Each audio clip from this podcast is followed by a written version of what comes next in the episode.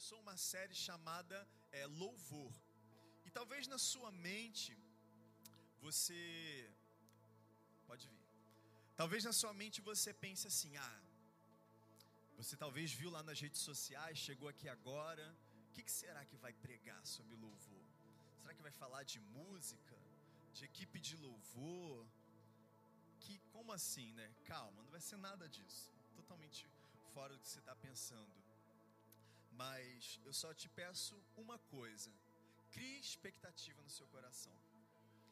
Porque a palavra de Deus diz lá em Hebreus, no capítulo 11, no versículo 6, que aqueles que se aproximam, que. Me corrija se estiver errado, que é lá que fala, né, que a fé. Deixa eu abrir aqui. É porque eu sei o versículo, mas eu quero falar as palavras exatas. Hebreus 11, cheguei em Hebreus, segura aí, 6, isso. Sem fé é impossível agradar a Deus. Beleza, tudo bem, então você precisa ter fé. Porque, pois, quem dele se aproxima precisa crer que ele existe. Beleza, você está aqui, você veio para a igreja, você veio se aproximar do Senhor. Primeiro requisito: crer em Deus tenha fé nele. Mas não para só aí. Eu amo a continuação desse versículo que diz: E você precisa crer que ele recompensa aqueles que o buscam. E, e, existe um ensinamento errado que você não deve se aproximar de Deus esperando receber algo em troca. Isso é mentira. Isso é mentira. Você deve esperar receber tudo dele. Porque ele espera que você tenha essa expectativa nele. Imagina você ter um Deus que, beleza, eu não posso contar com ele. Eu tenho que me virar. Eu tenho fé que ele existe, mas eu não posso pedir nem esperar nada dele. Pode ser finanças, pode ser paz, pode ser sua casa restaurada, pode ser a cura de um câncer, pode ser a expectativa de que hoje Deus vai falar com você e se manifestar. Você pode esperar, você precisa depositar a sua fé completamente nele, que ele vai suprir tudo. Tudo. Isso não é errado. Isso é a vontade de Deus revelada na sua palavra. Porque sem fé é impossível agradar a Deus. Porque os que dele se aproximam precisam crer que ele existe e recompensa meu filho, você me buscou com expectativa, eu vou te recompensar. Essa é a vontade de Deus para você nessa noite. Amém? Então, tenha expectativa. Tenha fé, não em mim, porque eu sou péssimo, mas tenha em Deus. Amém, queridos? E hoje eu quero começar, a gente começou no, no primeiro culto e eu quero passar rápido por esse ensinamento lá em Efésios, no capítulo 1, no versículo 12 traz uma revelação poderosa sobre quem nós somos, o que desempenhamos no louvor a Deus. Efésios capítulo 1, no versículo 12, vai dizer o seguinte: a fim de que nós, os que primeiro esperamos em Cristo, sejamos para o louvor da Sua glória. A fim de que nós, nós, eu e você, filhos de Deus que aceitaram Jesus como seu único e suficiente Salvador, e se o aceitamos, nós esperamos por Ele, esperamos em Cristo, esperamos a Sua volta, esperamos a redenção. Nós sejamos para o louvor da Sua glória. Amém? E a gente vai começar aqui pensando duas palavras muito importantes nesse versículo. Se você está anotando, anota aí no seu caderno: louvor e glória. Louvor e glória. E louvor, para quem não sabe, como eu não sabia, é, vem do grego epainos, que literalmente significa um elogio apropriado ou adequado um reconhecimento preciso, um reconhecimento entusiasmado por quem merece o elogio. É um reconhecimento apropriado porque se relaciona diretamente com a vontade de Deus. Beleza, calma, vou explicar. Falei muitas palavras de uma vez só. Mas o significado original da palavra louvor do grego epainos, que foi a língua original escrita o Novo Testamento, literalmente significa isso, que é um elogio, que é apropriado, é preciso e é feito com entusiasmo. E isso é muito importante, porque isso está dentro do significado da palavra. O louvor não é, é, é estático, o louvor não é silencioso, o louvor não é imperceptível, o louvor é entusiasmado. O louvor é muito perceptível, porque para para pensar, eu acho que eu nem preciso explicar o significado da palavra entusiasmo, né? Entusiasmado, existe uma expressão clara. Então o seu elogio que é apropriado, é adequado, é um reconhecimento preciso, mas ele é entusiasmado. Aquele que merece o elogio. E mesmo dentro, e dentro do significado dessa palavra, também está incutido o fato de que isso é apropriado, porque é a vontade de Deus. Então, um louvor apropriado, adequado, entusiasmado, é a vontade de Deus. Essa é a vontade dele quando na sua palavra ele fala sobre louvor, o que Deus espera, porque a gente, a gente às vezes pensa muito do que nós esperamos, e amém, eu falei que você tem que esperar, mas eu quero falar agora do que Deus espera do louvor, porque Ele é o objeto da, do, do nosso louvor, Ele é o objeto da nossa adoração, é a Ele que se deve se direcionar. E ele tem uma expectativa. E essa expectativa é totalmente expressa no significado dessa palavra. Ele espera um louvor apropriado, preciso, entusiasmado. Essa é a expectativa do seu pai. A segunda palavra, glória, vem do grego doxa, que significa honra, renome, esplendor, uma qualidade especialmente divina. E isso aqui é muito importante. Talvez esplendor seja fácil de você entender, honra seja fácil de você entender, mas qualidade especialmente divina significa que a glória, que a doxa, sendo uma qualidade especialmente divina, pertence apenas a Ele. No mundo, homens procuram glória. No passado, na história, eu falei isso no primeiro culto, os Césares, né, aqueles que imperavam sobre o Império Romano e todos os outros impérios, todos subiam ao trono, se declaravam Deus. No Egito, em Roma, na Pérsia, na Suméria. Hoje, homens se declaram Deus.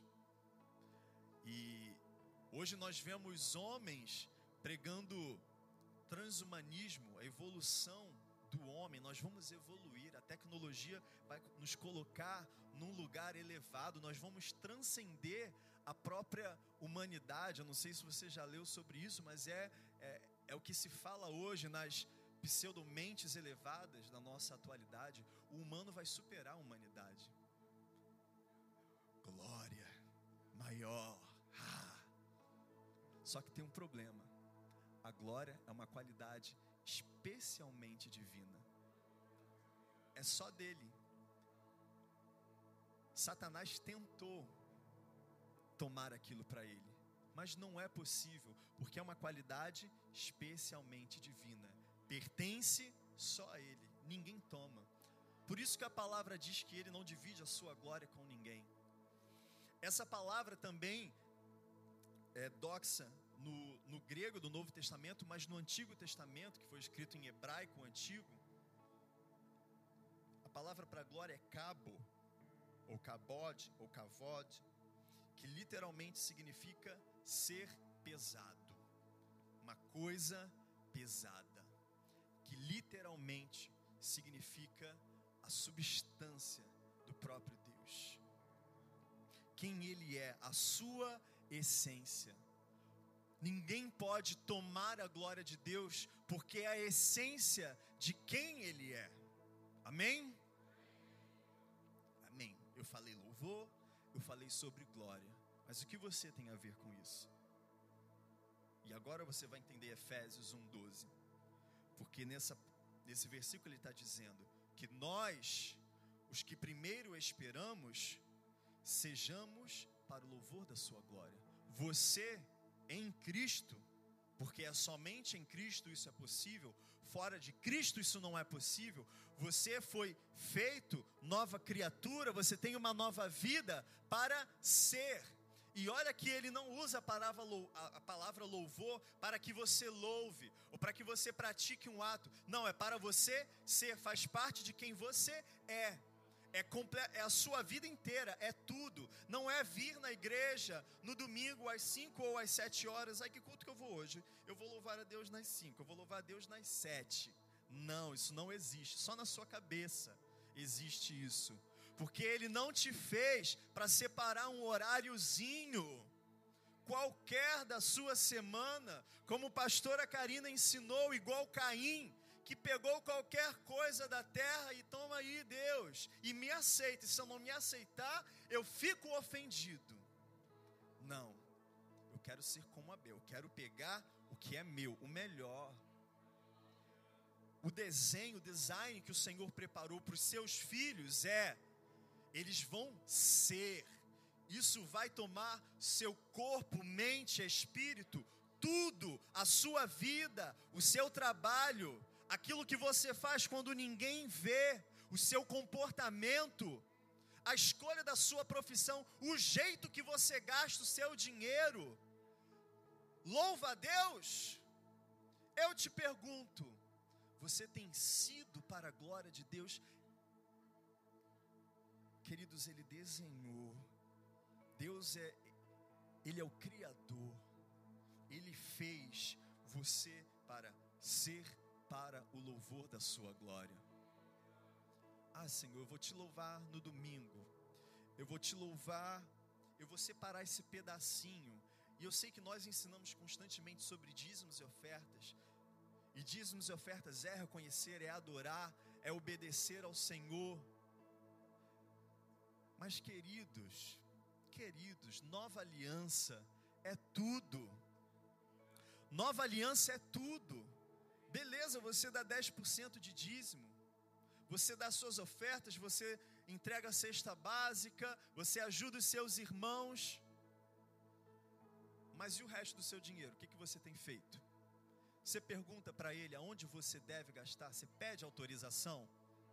Senhor, posso comprar esse carro? Senhor, posso fazer esse financiamento? Vai ser bênção? É o tempo certo? É ou não é? Senhor, como eu devo criar os meus filhos? Senhor, o que, que você quer que eu faça no seu reino? É ministério integral? Você quer que eu abandone meu emprego? Você rende? Você entrega? Senhor, você quer que eu abandone tudo que eu tenho vivido para fazer outra coisa? Você quer me levar para o campo missionário? Você quer que eu suporte algum missionário?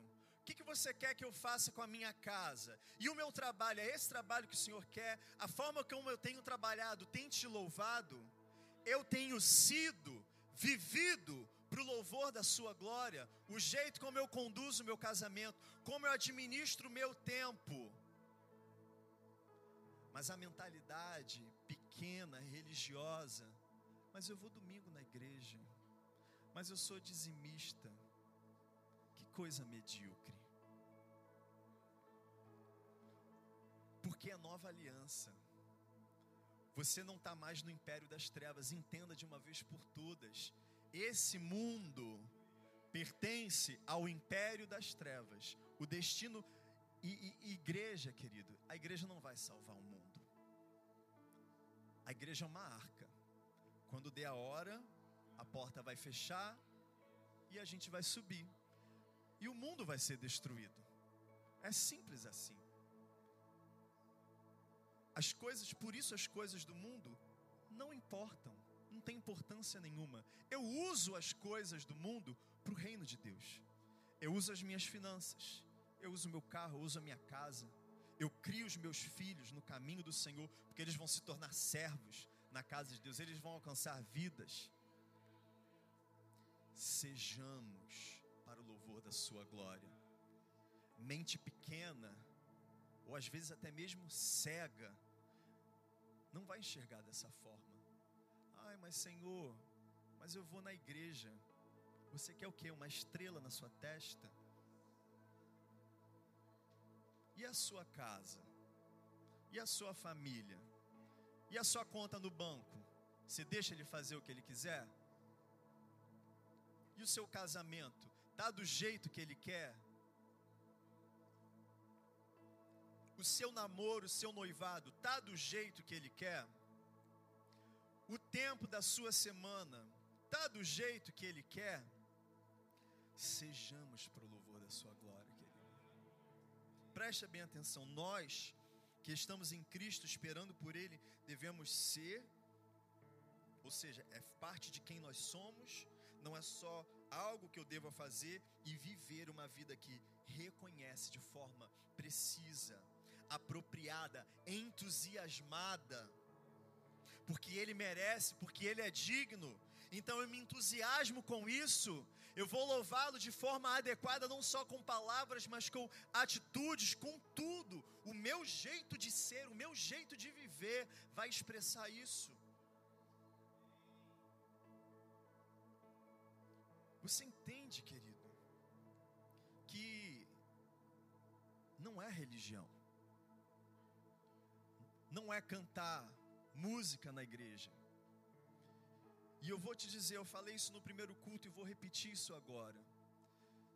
Se talvez você não se entusiasma, se talvez você sente vergonha, se talvez você acha ridículo quando alguém cai no chão na igreja, ou grita, chora, corre, se alegra, pula, dança, se você acha isso estranho, talvez seja porque você não reconhece Ele.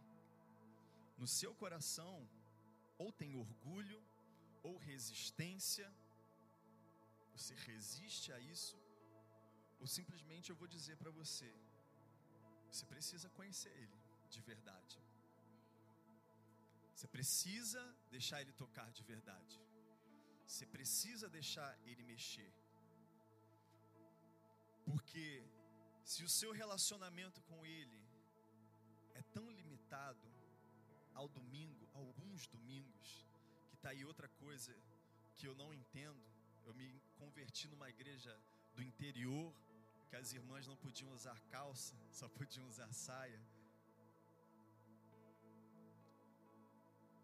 E eu aprendi domingo é o mínimo que eu faço.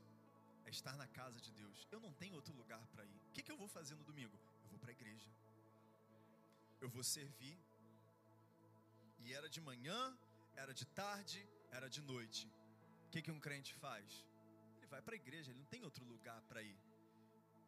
Ele vai inventar o quê? Um programinha no meio do domingo? Pelo amor de Deus. Desculpa, gente, são desabafo. pensando alto aqui. Queridos, louvar é muito mais do que cantar ou expressar algo. É ser, sabe? É viver, é sentir, é experimentar, é ter fome, é se alegrar, é entrar na presença, é, é, fechar os seus olhos, esquecer o que está à sua volta, é se entusiasmar, é gritar, é correr, é chorar, é lamentar, é se arrepender, é reconhecer o pecado, é pedir perdão, é levantar as suas mãos, é dobrar os joelhos. É vida, é intimidade, é relacionamento. Mexe comigo, transforma a minha vida, muda os meus planos, muda a minha agenda. O meu casamento se torna diferente, a minha vida muda por completo isso, querido. É simplesmente tudo, ou é tudo ou não é nada. Ou você, de uma vez por todas, abraça, abraça o Senhor, porque Ele está aqui, ó, de braços abertos. Mas o seu braço está baixado. Mas os seus olhos só observam o que está acontecendo acha tudo estranho, ah, que saco. Feche seu olho, querido. Abre seu braço. Se arrepende do seu pecado. Pede perdão, clama por misericórdia.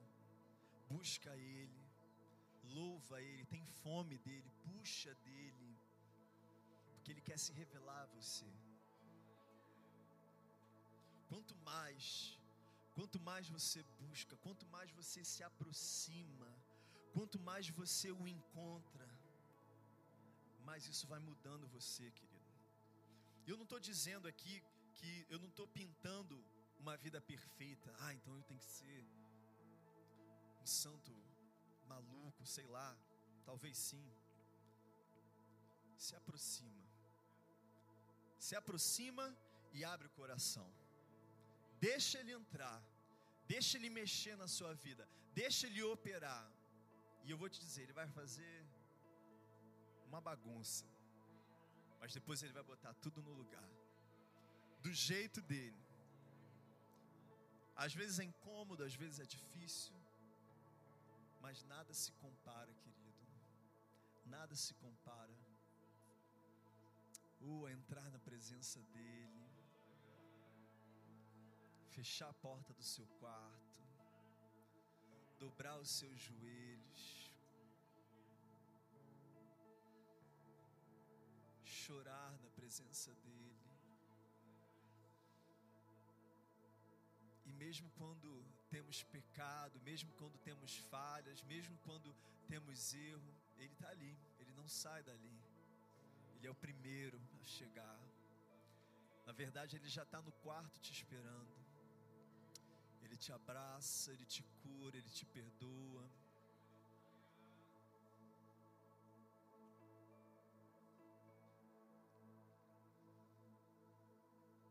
preciso despertar, igreja. É preciso simplesmente dar um reset. É preciso recomeçar, é preciso reconhecer, é preciso render. Deixa Ele, deixa Ele fazer, deixa Ele falar, deixa Ele curar, deixa Ele mexer, só obedece. Só se deixa ser levado pelo Espírito Santo.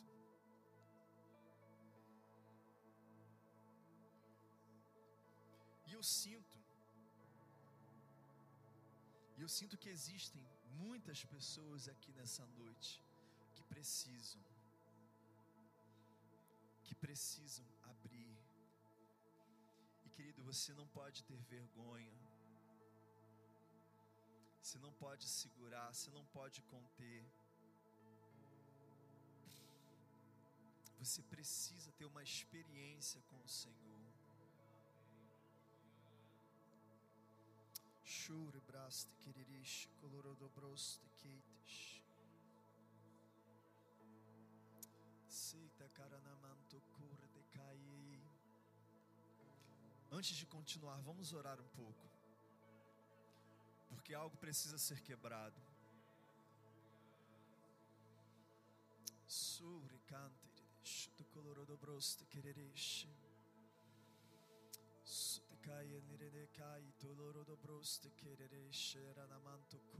Caia lerereche. Se você ora em línguas, querido, ora em línguas. Ora alto. Tem vergonha de orar baixo, não. Eu dou permissão, pode orar alto.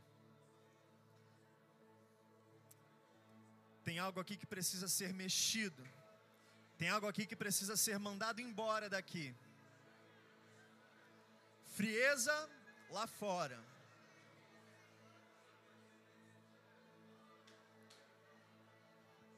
Existem coisas aqui que precisam ser escandalizadas. Com autoridade. Porque eu não vou continuar. Não vou continuar enquanto não sair daqui.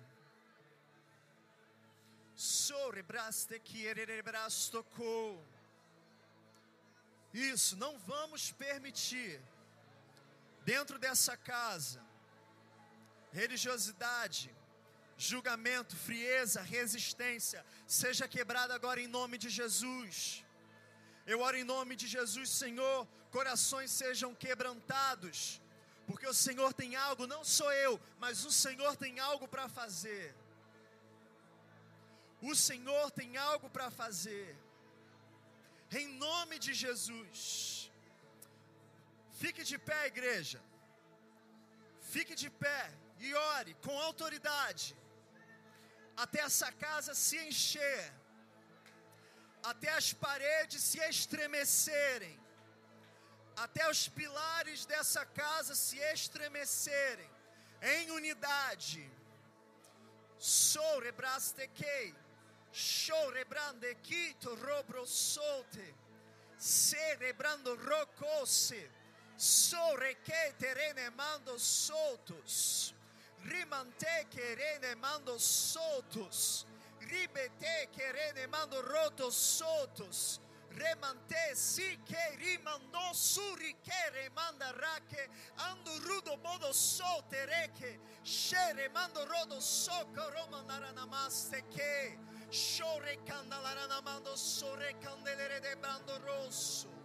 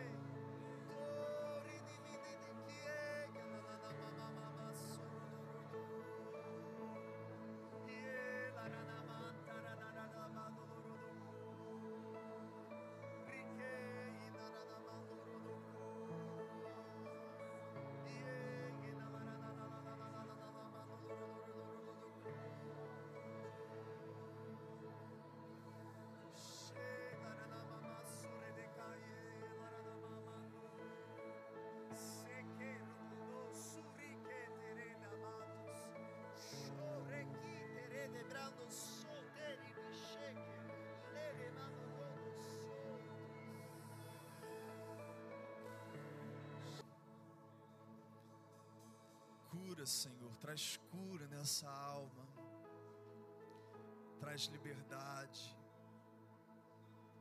liberdade. Vamos continuar. Amém. Está ajustado. O interessante é que enquanto estávamos aqui foi necessário tirarmos esse tempo. Isso tem tudo a ver para onde a gente vai ir agora, encaminhar agora na palavra. Sobre e nós vamos falar sobre o que é necessário para viver essa vida de louvor a Deus. Amém? E a primeira coisa e mais importante que é necessário para louvar, ter uma vida que louve a glória daquele que é digno, é humildade. Eu quero que você abra sua Bíblia aí comigo em Tiago, no capítulo 4, no versículo 10.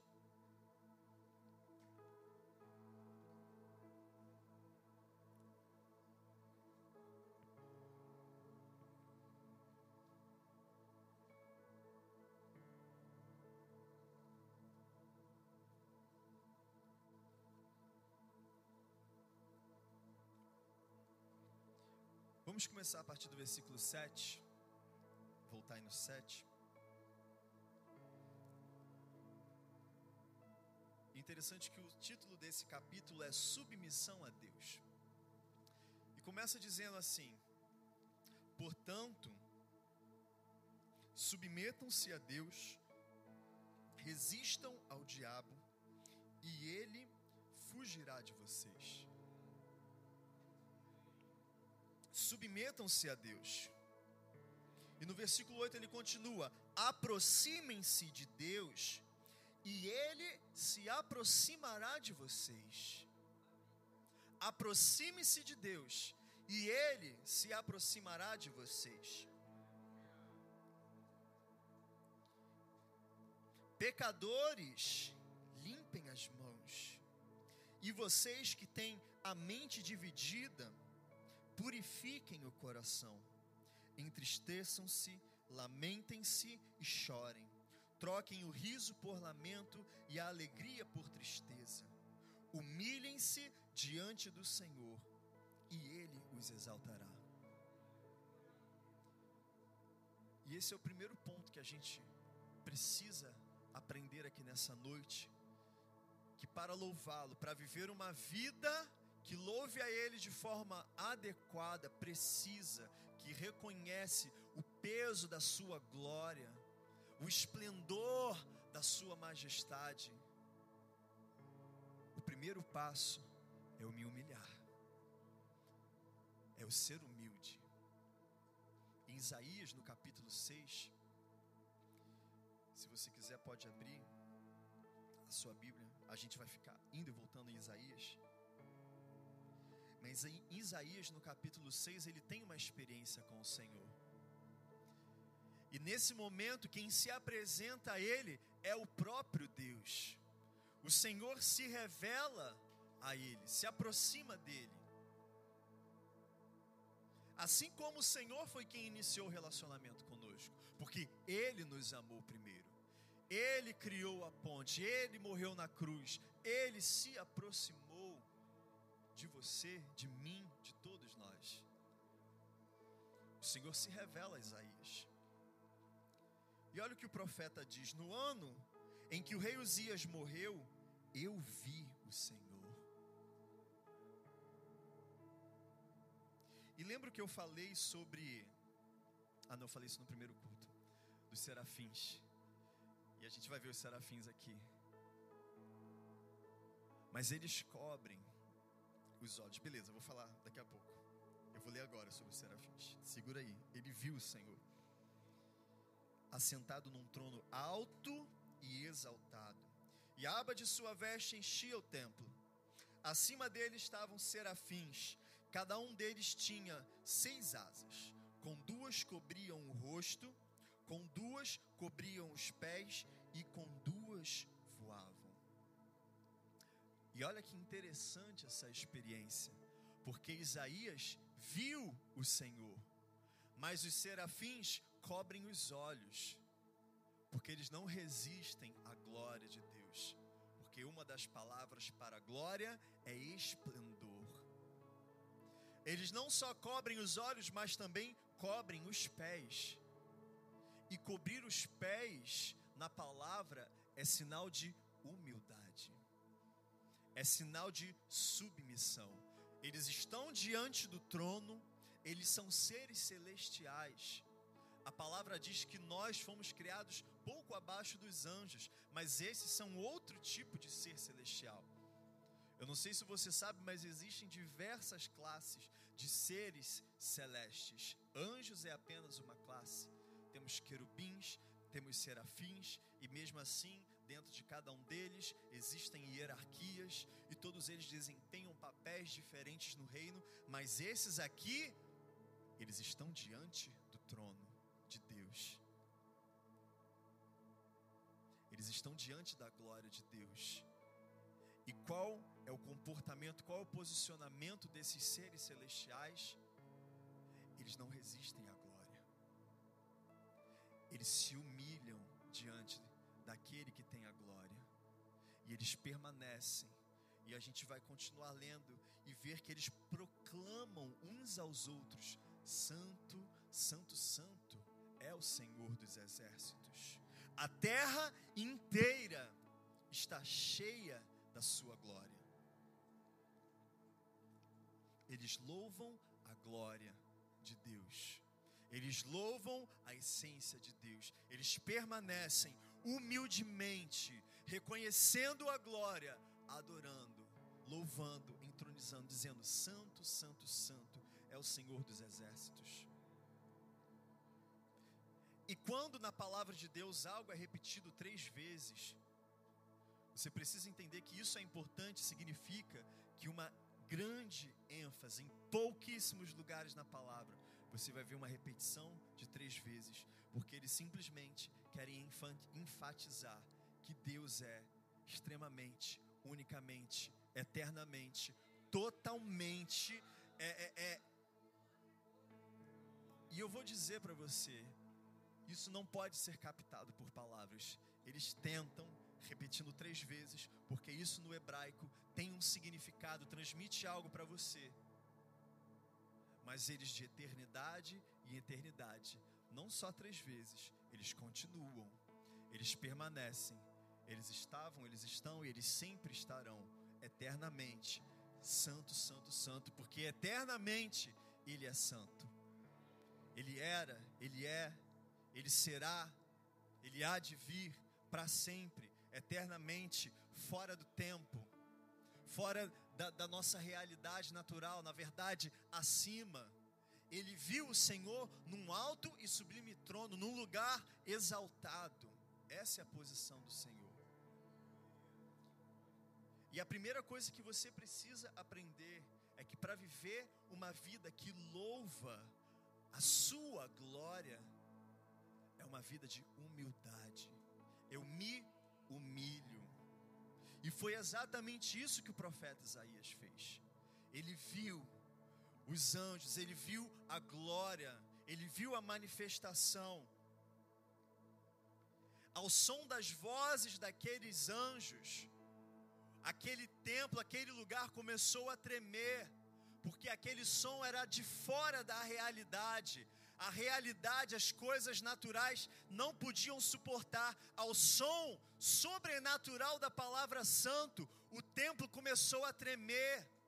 Uma fumaça começou a se manifestar, a Shekinah começou a encher aquele lugar a glória tomando os anjos, declarando: Santo, Santo, Santo é o Senhor dos exércitos, e a glória, a, a, a glória que é a própria essência de Deus, enchendo, tomando contato com aquele lugar natural, começou a estremecer os pilares.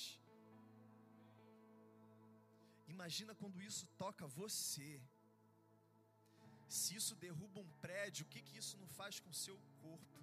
O que que isso não faz com o pecado? O que que isso não faz com a sua mente cauterizada? O que uma experiência dessa não faz com um homem perdido e distante de Deus? E é isso que acontece com Isaías. Ele grita: "Ai de mim!" A palavra diz que ele grita entusiasmo. Não, não, não, não cabe outro comportamento essa coisa de essa experiência, experiência religiosa, né? Ai, aquela coisa meio católica, meio morta, meio, né, blazer. Ai, aquela genoflexo, contrito. Ai, Senhor. Não teve contato com a glória, nem tem nem ideia do que é a glória de Deus porque o prédio treme, o homem grita e se arrepende imediatamente. Ai de mim, eu estou perdido. A primeira coisa, ele se humilha. A primeira coisa que Isaías faz diante da glória de Deus é: eu, eu não posso experimentar isso. Deus, eu não sou digno. Ai de mim, eu estou perdido. Eu sou pecador, eu não mereço.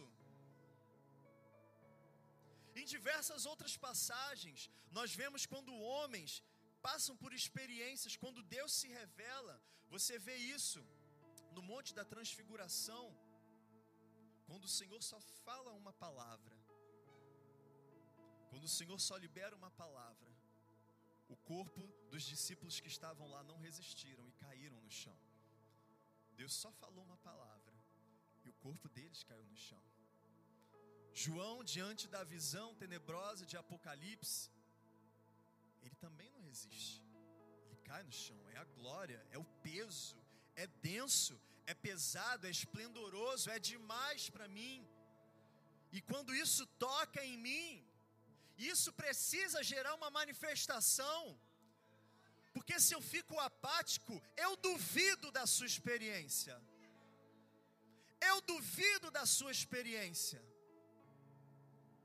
Se não existe, em primeiro lugar, porque é a primeira coisa que acontece, e em 1 João, no capítulo 1, diz que quem diz que não tem pecado é mentiroso.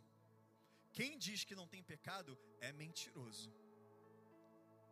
A primeira reação, eu sou pecador, eu me arrependo. Por favor, Senhor, ai de mim, eu não mereço. Ai de mim, porque eu sou pecador, eu estou perdido. Ele diz: Eu sou um homem de lábios impuros e vivo no meio de um povo de lábios impuros. E os meus olhos viram o Rei, o Senhor dos exércitos. Humildade, queridos. Humildade. Se você se acha bom demais para sua roupa ficar arrumadinha até o final do culto, para você não tirar o seu sapato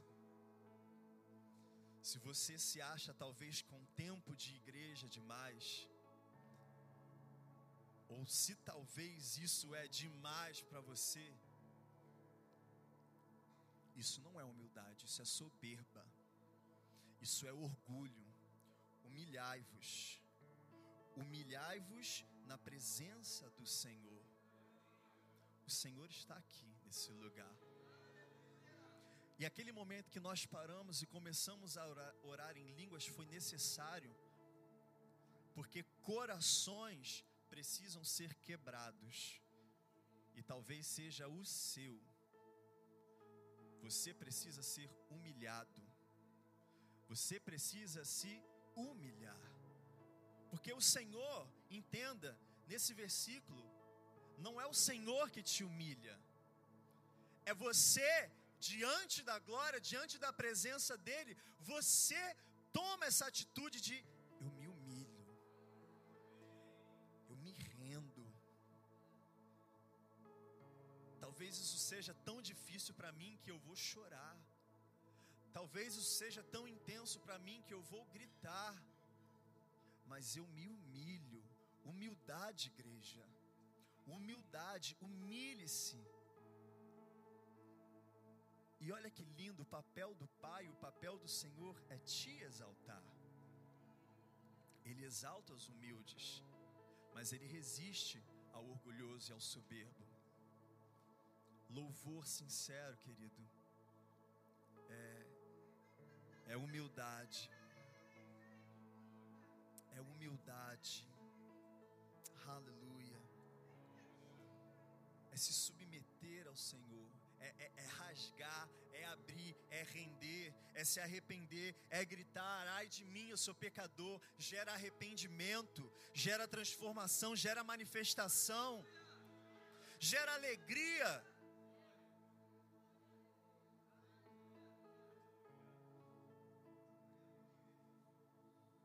E é isso que é necessário para iniciar uma vida que realmente o louva que realmente reconhece de forma adequada e precisa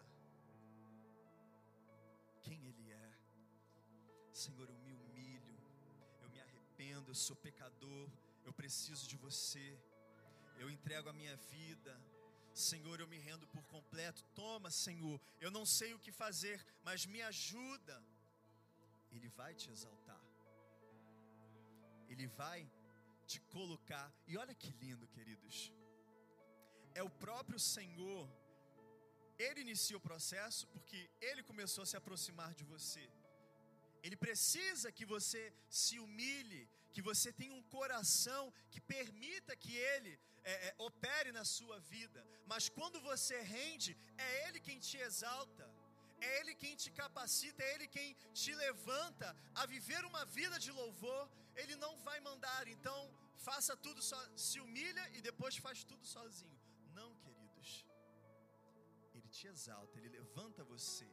Ele pega pela sua mão, ele conduz você, ele vai junto contigo no caminho, nos processos que você precisa passar, nos amadurecimentos que você precisa viver, no crescimento você não vai sozinho, ele vai contigo para te preparar para uma vida de louvor.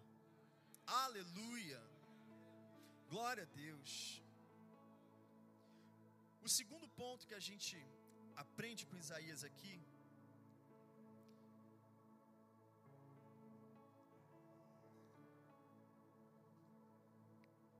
Aleluia. Eu quero que você abra lá em João. Segura com um dedo aí Isaías, com a outra mão abre João 3:30. Que aí você vai treinando, vai ganhando experiência de ó, passear na Bíblia.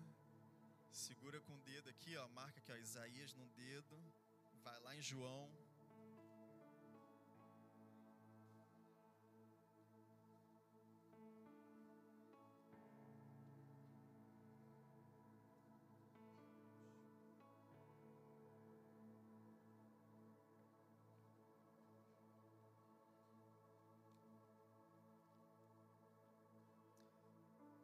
João 3,30 vai dizer o seguinte: aqui é João Batista.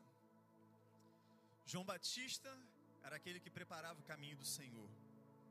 Ele começou a batizar, um batismo de arrependimento. O batismo nas águas significa isso, arrependimento. E ele batiza o próprio Senhor Jesus porque Jesus pede para que ele o batize e fale: Isso é necessário. Mas o interessante é que depois disso, Jesus começa o seu ministério depois desse batismo. Jesus começa a batizar também pessoas. E alguns dos que andavam com João procuram João e falam: é, João, não tem aquele Jesus que você batizou? Então, ele está fazendo a mesma coisa que você. Tipo assim, você não vai fazer alguma coisa porque você que é o João Batista, né? Você que batiza. E ele está batizando agora. Como é que vai ser? A gente segue ele, a gente segue você. Qual batismo que é o certo? E João simplesmente responde isso. Convém que ele cresça e que eu diminua. Isso é lindo, é maravilhoso, expressa o amor de João por Jesus, porque ele simplesmente reconhece, ele diz alguns versículos anteriores, ele diz: Eu já tinha falado para vocês que eu não sou o Messias, eu só preparei o caminho dele. E o amigo do noivo não fica feliz quando o noivo chega na festa? Eu sou só o amigo do noivo. Jesus entrou em cena agora. É importante que cada vez mais eu vá desaparecendo e ele vá crescendo. E o interessante é que isso na vida de João aconteceu de forma extrema. Pouco tempo depois, João ele é preso e decapitado. O ministério dele foi encerrado por uma decapitação. Mas o trabalho dele foi feito. Ele preparou o caminho do Senhor. O Senhor, o Messias foi revelado, iniciou seu ministério. Ele começa a se afastar e Jesus assume o seu ministério messiânico. E o que que isso diz de mim e de você? Às vezes a gente aceita Jesus, confessa Ele como Senhor e Salvador, mas eu vou dizer, não acabou. O processo não acabou. A gente começa se humilhando. Mas quando a gente se humilha, quando eu, como eu falei, o Senhor vai te pegar pela mão. Significa que Ele vai assumir o controle. E você, as suas vontades, os seus desejos, os seus sonhos, seus planos, que você gostaria de fazer, todos os devaneios da sua cabeça, sonhos, ou que você achava que era certo e qualquer outra coisa. Sabe o que, que acontece? Sabe o que, que o Senhor espera de você? Que cada vez mais você vai indo para trás. Importa que ele cresça. Preste atenção aqui em mim, igreja. Se distrai não. Não muda de assunto não. Preste atenção no que eu estou falando. Você precisa permitir, você precisa simplesmente, beleza, eu estou aqui. E isso é na sua vida, é com a sua vida, com as suas decisões, com o que você tem que fazer. É a sua vida. Mas o que você precisa fazer é, cada vez mais, ir para trás. Vai para trás. Deixa ele assumir o lugar. O que importa é que ele cresça. E no fim do processo, igual João Batista, você vai morrer. Quem lembra daquela passagem, né, do pastor que mata a ovelha? o seu eu vai morrer. Você não vai viver mais para você mesmo. O seu plano não é mais aquele seu planozinho da sua vida de 70, 80 anos, não sei quanto tempo você vai viver. O seu plano é eterno. Você vai para trás, ele vai assumir a frente, e as decisões que ele vai tomar a respeito da sua vida é para preparar eternidade. Você aqui na frente, beleza, vou falar de mim. Ah, eu tenho 32 anos, sou casado. Ah, eu quero trocar de carro, eu gostaria de ter é, um apartamento assim. Daqui a tantos anos eu quero viajar para aquele país. É assim, no dia a dia, quando você está lá no Instagram, vendo que o teu amiguinho está viajando, ou quando passa lá na televisão, aquela novela com aquelas vidas mentirosas, né? Ah, eu quero fazer isso, meu sonho é isso e aquilo. E talvez até você sonhe com coisas a respeito do reino de Deus. Eu quero ser um missionário, eu quero ser um pastor, eu quero fazer isso, eu quero fazer aquilo. Calma, até para você eu digo, calma. Chega um pouquinho para trás. Deixa ele ir para frente. Deixa ele assumir o controle da sua vida, que ele cresça. E ele vai crescer, ele vai assumir o controle. Hebreus capítulo 12, deixa eu ver se eu vou usar essa passagem. Hebreus 12.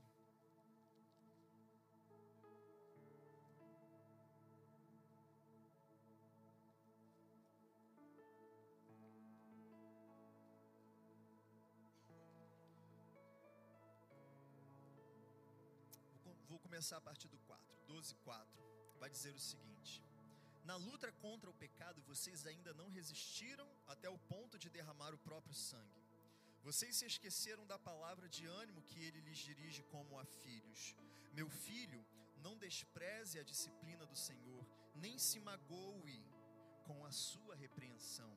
Olha que interessante. Não se magoe com a sua repreensão, pois o Senhor disciplina quem ama e castiga todo aquele a quem aceita como filho. Suportem, com dificu... Suportem as dificuldades, recebendo-as como disciplina. Deus os trata como filhos. Ora, qual filho que não é disciplinado por seu pai? Se vocês são disciplinados e a disciplina é para todos os filhos, então vocês não são filhos legítimos, mas sim ilegítimos. Além disso, tínhamos pais humanos que nos disciplinavam e nós os respeitávamos, quanto mais devemos submeter-nos ao Pai dos Espíritos, para assim vivermos. Nossos pais nos disciplinavam por curto período, segundo lhes parecia melhor, mas Deus nos disciplina para o nosso bem, para que, para que participemos da Sua santidade.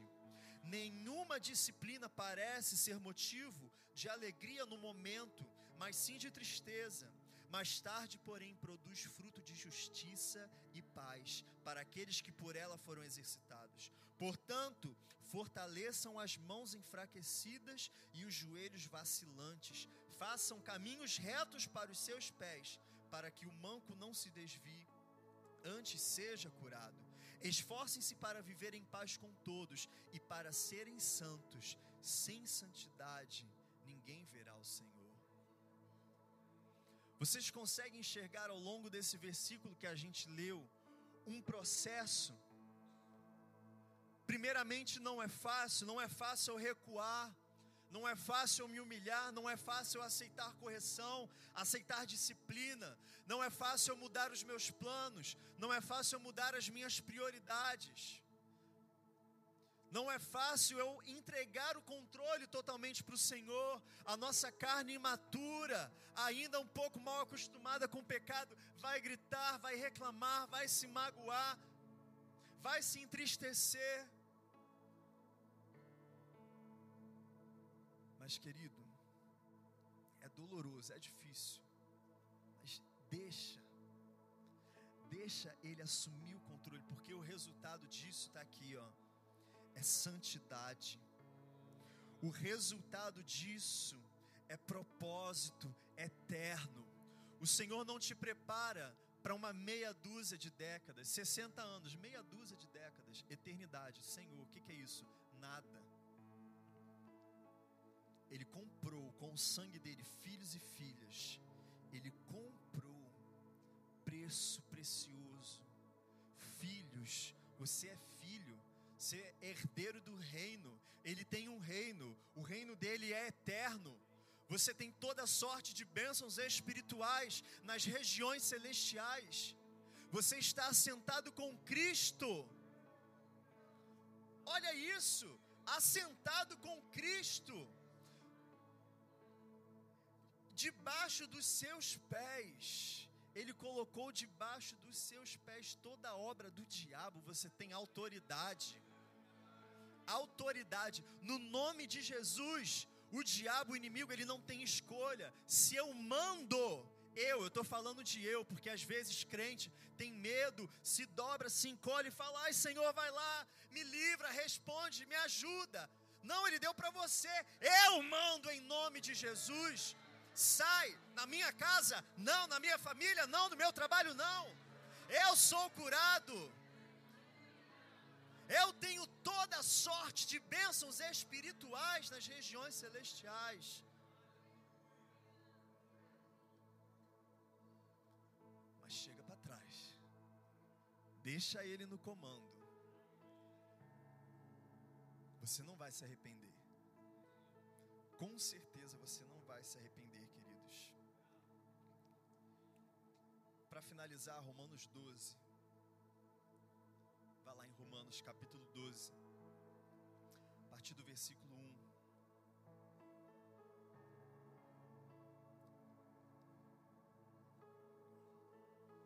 Aleluia.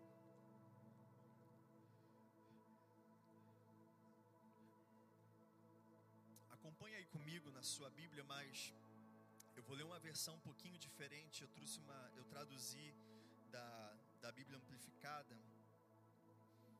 que só tem inglês, mas enfim, eu traduzi porque traz algumas revelações muito importantes para o que a gente está construindo aqui hoje. Portanto, irmãos e irmãs, exorto-vos pela misericórdia de Deus a apresentar os vossos corpos, dedicando-vos a vós mesmos separados. Irmãos e irmãs, eu exorto a vocês pelas misericórdias de Deus apresentem os vossos corpos, dedicando-vos a vós mesmos separados. Fique com essa palavra, os seus corpos dedicados e separados. Como sacrifício vivo, ou seja, se eu recuo para trás, ele cresce e assume o controle, e eu nessa posição de humildade, permitindo que o Senhor tome o controle da minha vida, eu me torno um sacrifício vivo. Eu estou me sacrificando ao Senhor. Um sacrifício não só vivo, mas um sacrifício santo. E é santo porque foi separado, porque eu tomei a decisão de me humilhar, porque eu tomei a decisão de permitir que o Senhor tome conta da minha vida, me corrija, me alinhe, me santifique, me purifique, me corrija, alinhe os meus caminhos, os meus passos. Se eu tomo essa decisão, eu não só me torno um sacrifício vivo, mas também santo, porque eu fui separado para o Senhor, santificado a Ele. E isso se torna agradável a Deus. Isso é o vosso racional, lógico, inteligente. Esse é o seu ato de louvor. Esse é o seu ato de adoração. Olha como é muito, infinitamente maior do que só eu entender que louvor é eu cantar músicas, ou apenas dizer palavras de elogio. Eu sou para a glória de Deus. Eu me humilho e me rendo e permito que Ele assuma o controle ao ponto de eu me tornar um sacrifício. Eu, por vontade própria, me sacrifiquei. E Ele me santificou. E Ele se agradou de mim. E Ele recebe, querido. Ele te recebe. Ele reconhece isso na sua vida como um verdadeiro louvor e adoração. Ele quer você por completo. E no versículo 2 ele continua: E não se conformem com este mundo, com seus valores e costumes superficiais, mas sejam transformados e progressivamente mudados. Esse é o processo de santificação que o Senhor realiza na sua vida. Progressivamente transformados e mudados à medida que amadurecem espiritualmente, pela renovação da sua mente, focando em valores piedosos, valores que agradam a Deus e atitudes éticas, para que vocês possam provar por si mesmos, vocês provarem, não ouvirem falar ou verem, mas provarem de verdade qual é a vontade de Deus, o que é bom, aceitável e perfeito seu plano e propósito para você. E eu digo, tem um plano e um propósito para você. Tem um livro, tem um livro escrito com o nome de cada um aqui. E eu vou te dizer, o seu livro não é curto nem pequeno. Seu livro é bem grosso. Tem projetos, tem sonhos, tem planos, tem bênçãos, tem propósito, talvez tenha ministério, talvez tenha, acredito que a maioria tenha família, tenha filhos, tudo, uma vida, toda uma vida, mas não é só aqui, é uma vida eterna. Está escrito o seu nome, está esperando para que você se humilhe. Deixa ele, porque ele vai chegar na sua vida, querido, com seu livro, o livro que ele escreveu com seu nome, debaixo do braço. Quando ele assumir o controle da sua vida, ele vai abrir o seu livro. Você está lá, você tá lá atrás, humilde, submisso, obediente. E ele vai começar a executar o plano eterno, perfeito, que agrada a Ele, que louva, que adora a Ele. A sua vida, e querido, eu vou dizer, a vida do crente, por mais que é, é, como eu posso dizer, não é fácil, não é bonito, não é cor de rosa, às vezes não é agradável, às vezes, na maioria das vezes, é sacrifício, mas lá no seu coração, você pode, como diz o salmista, estar no vale da sombra da morte. Você está lá no vale da sombra da morte, mas no seu espírito você está dizendo: Não o Senhor está comigo. A sua vara e o seu cajado me consolam. Uma paz tão inabalável, um senso de propósito tão acurado, que eu posso sofrer tortura, eu posso passar pelo que for nessa terra.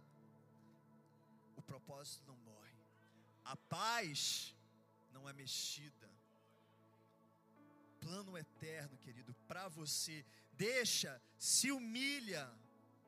Por isso que eu disse, querido, que o Senhor vai fazer nesse mês, nessa igreja, precisa começar na sua vida.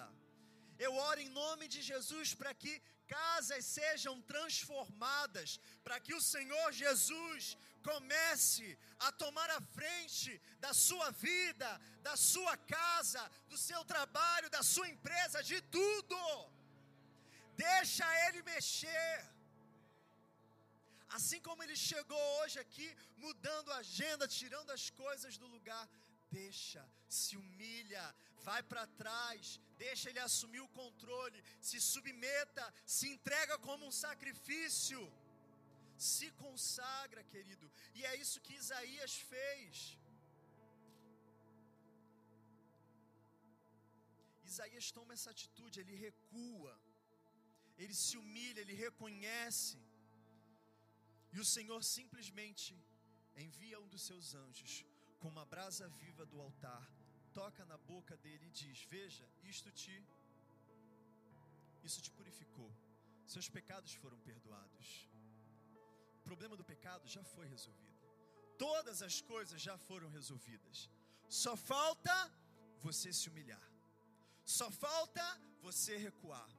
Só falta você deixar ele tomar o controle. Quando você fizer isso, a brasa viva do altar já está pronta, já está na mão do anjo. Ele vai vir, vai tocar em você. Sua vida vai, de início vai queimar, porque brasa queima, arde. Mas o melhor disso tudo é que depois de ser tocado pelaquela brasa viva do altar, ter sido purificado, ter sido transformado, o Senhor só dá a deixa. O Senhor chega finalmente aonde ele queria chegar. O Senhor só vira para Isaías e fala: então, quem eu enviarei? Passou por todo aquele processo dolorido, se rendeu, se humilhou, foi tocado, foi purificado, foi transformado. Beleza, agora meu filho, eu cheguei no ponto que eu queria chegar com você. É isso que importa. Quem eu enviarei? Quem irá por nós? Eu tenho um trabalho para você. Deixa eu abrir aqui o livro que eu escrevi com seu nome. Bom, eu tenho esse plano aqui para você. E aí? Quem eu vou enviar? O que que eu faço? Deus só dá essa deixa para Isaías. E Isaías prontamente responde: Eis-me aqui, Senhor, envia-me a mim. De início, um homem pecador, de lábios impuros, no meio de um povo de impuros lábios mas que se humilha, se rende, entrega ao Senhor, permite que Ele toque, que Ele queima, que Ele purifica, que Ele transforma, e no final, um homem santo, um profeta preparado, um profeta com fogo na boca, um profeta que, quando o Senhor falou, beleza, agora eu preciso de alguém para ir falar por mim, ele é o primeiro a dizer: Eis-me aqui, me envia, eu estou pronto. E eu oro em nome de Jesus para que você seja esse homem essa mulher que permita que o Senhor toque, assuma o controle, se renda, se humilhe e diga: Senhor, eis-me aqui, envia-me a mim. O Senhor nem falou qual era o serviço, o Senhor nem falou para ele toda a jornada porque tinha muito mais sofrimento pela frente. Mas ele não precisava ouvir da boca do Senhor o que, que era. Ele já estava pronto para viver uma vida que louva a glória de Deus. Você permita passar. E eu sei que não acontece no estalar de dedos. O Senhor está iniciando um processo na sua vida hoje. Se humilha, se rende o Senhor vai te preparar para viver uma vida de louvor. O Senhor vai, viver, vai te preparar para viver uma vida de adoração. Seja no ministério, seja sendo um pai de família, aonde o Senhor te colocar, talvez sendo um empresário, não interessa. Que interessa é o que Ele quer. Senhor, o que, que o Senhor quer? Eis-me aqui, envia-me a mim. Meu filho, eu te chamo para o ministério pastoral. Eis-me aqui, Senhor. Mas tem processo, não é da noite para o dia. Vai sofrer, vai chorar, eu sei. Meu filho, eu quero te chamar para ir para as nações, ser um missionário. Amém, Senhor. Eis-me aqui. Mas tem processo. Não é da noite para o dia. Você ainda não está pronto. Eu só estou te chamando. Agora começa a se preparar. Porque também tem gente que acha né, que foi chamado, está pronto. Está te chamando para o fogo. Diga: Eis-me aqui, querido. nessa